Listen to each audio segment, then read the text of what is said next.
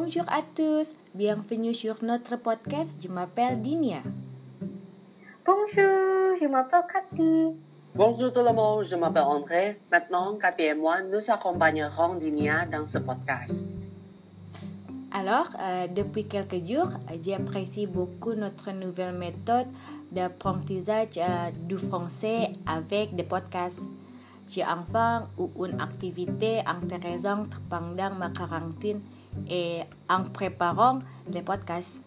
J'ai été tellement emballée que euh, j'ai amélioré ma prononciation en français. Après les cours, j'ai toujours essayé de lire, d'écrire et de, parler avec une bonne prononciation et intonation en français. C'est une activité tellement intéressante pour moi que euh, je vais probablement rester sérieuse et continuer à faire correctement mon prochain podcast. Et qu'en est-il de vous deux?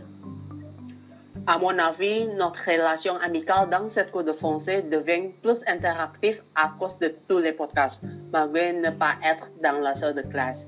Honnêtement, j'aime aussi quand la professeure nous a donné un fois pour créer notre profil sur vidéo parce que la plupart des camarades de classe pourront trouver facilement des emplois en France quand ils seront arrivés là-bas.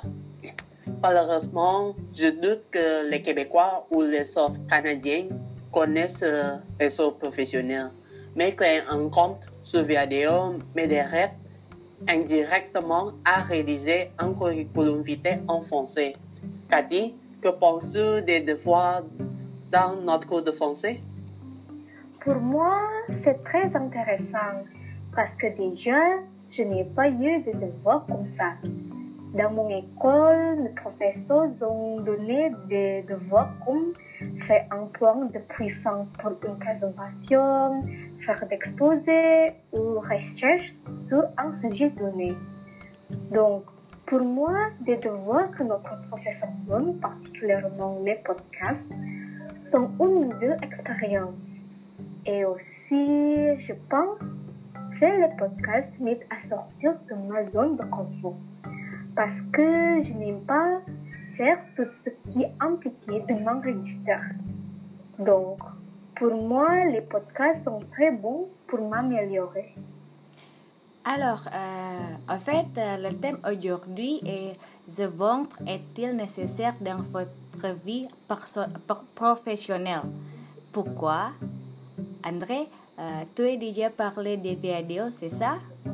Et c'est totalement connecté avec notre sujet d'aujourd'hui. Je me suis souvenu que mon profil euh, vidéo n'est pas formel et trop standard. Peut-être euh, pourrez-vous euh, me donner quelques conseils pour le rendre euh, meilleur? Parce que je pense qu'il est important de savoir comment me promouvoir correctement lorsque je chercherai un emploi en France. Premièrement, tu as besoin de changer ta photo de profil sur vidéo parce que ta tête est tournée vers le côté. Je te recommande aussi de porter une chemise formelle dans ta nouvelle photo de profil. Ensuite, tu dois expliquer plus clairement ton formation et tes antécédents professionnels dans ton profil parce que ce sont les premières choses que les recruteurs voient. Enfin, tu pourrais publier régulièrement quelques mises à jour, ajouter quelques contacts professionnels dans ton domaine et demander des conseils de carrière à ces professionnels. Ah, d'accord. Et, et, toi, Cathy, que penses-tu de mon profil? Est-il important de bien se vendre selon toi? Euh, Pour moi, vous pouvez ajouter quelques activités dans votre profil. Par exemple, vous pouvez expliquer qu'est-ce que comme. Parce que peut-être les gens en France ne le savent pas. Et oui, je pense qu'il est nécessaire de se vendre correctement et il est très important pour moi. Parce qu'il y a beaucoup de personnes dans le monde et beaucoup de gens qui veulent travailler. Et vous devez pouvoir se vendre correctement. Alors, vous pouvez obtenir un travail ou faire vous recruter par une entreprise.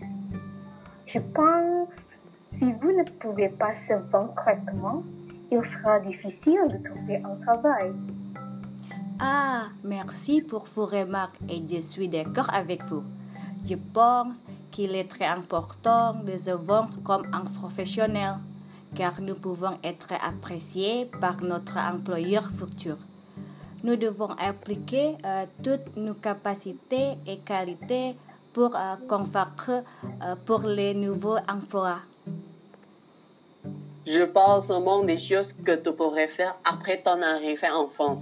Au début, tu pourrais te joindre à une association professionnelle. Normalement, cette association te donne quelques mises à jour hebdomadaires sur ces événements et promotions, tels que les événements de réseautage et les congrès annuels dans ton domaine. Ensuite, tu pourrais assister à ces événements professionnels où tu parlerais aux professionnels de ressources humaines, aux experts industriels et aux chefs d'entreprise et puis tu pourrais donner ta carte de nom à tous.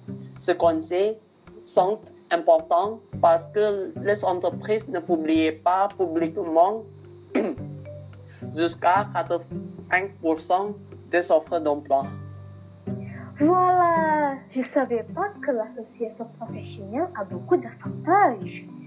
Peut-être je vais rejoindre une association professionnelle comme je cherche du travail. Ah, ok les amis, il semble clair pour nous toutes que se vendre correctement est très important pour trouver euh, de bons emplois. André, les associations dont tu parles ont l'air très intéressantes aussi. C'est une vraie bonne information pour nous. Il y a cependant de plus et de moins quand on se vend soi-même. Mettrons avant euh, nos qualités est un bon point, trop de confiance peut-être parfois un piège. Donc, nous devons faire la mise en balance toutes de cela.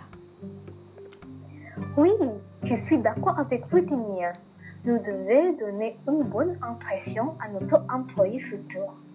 Malheureusement, je ne suis pas en accord avec toi, Dinia, parce que la culture professionnelle et personnelle en Europe, notamment en France, te demande toujours d'avoir beaucoup de confiance. Ça veut dire que c'est la première différence culturelle entre les Européens et les Asiatiques. Ah, d'accord, André. Merci pour cette remarque. Je vais devoir avant tout m'habituer à cette différence culturelle, je crois. Et encore merci beaucoup pour cette recommandation, ya. Ok, merci beaucoup pour aujourd'hui. Au revoir et à bientôt. À bientôt.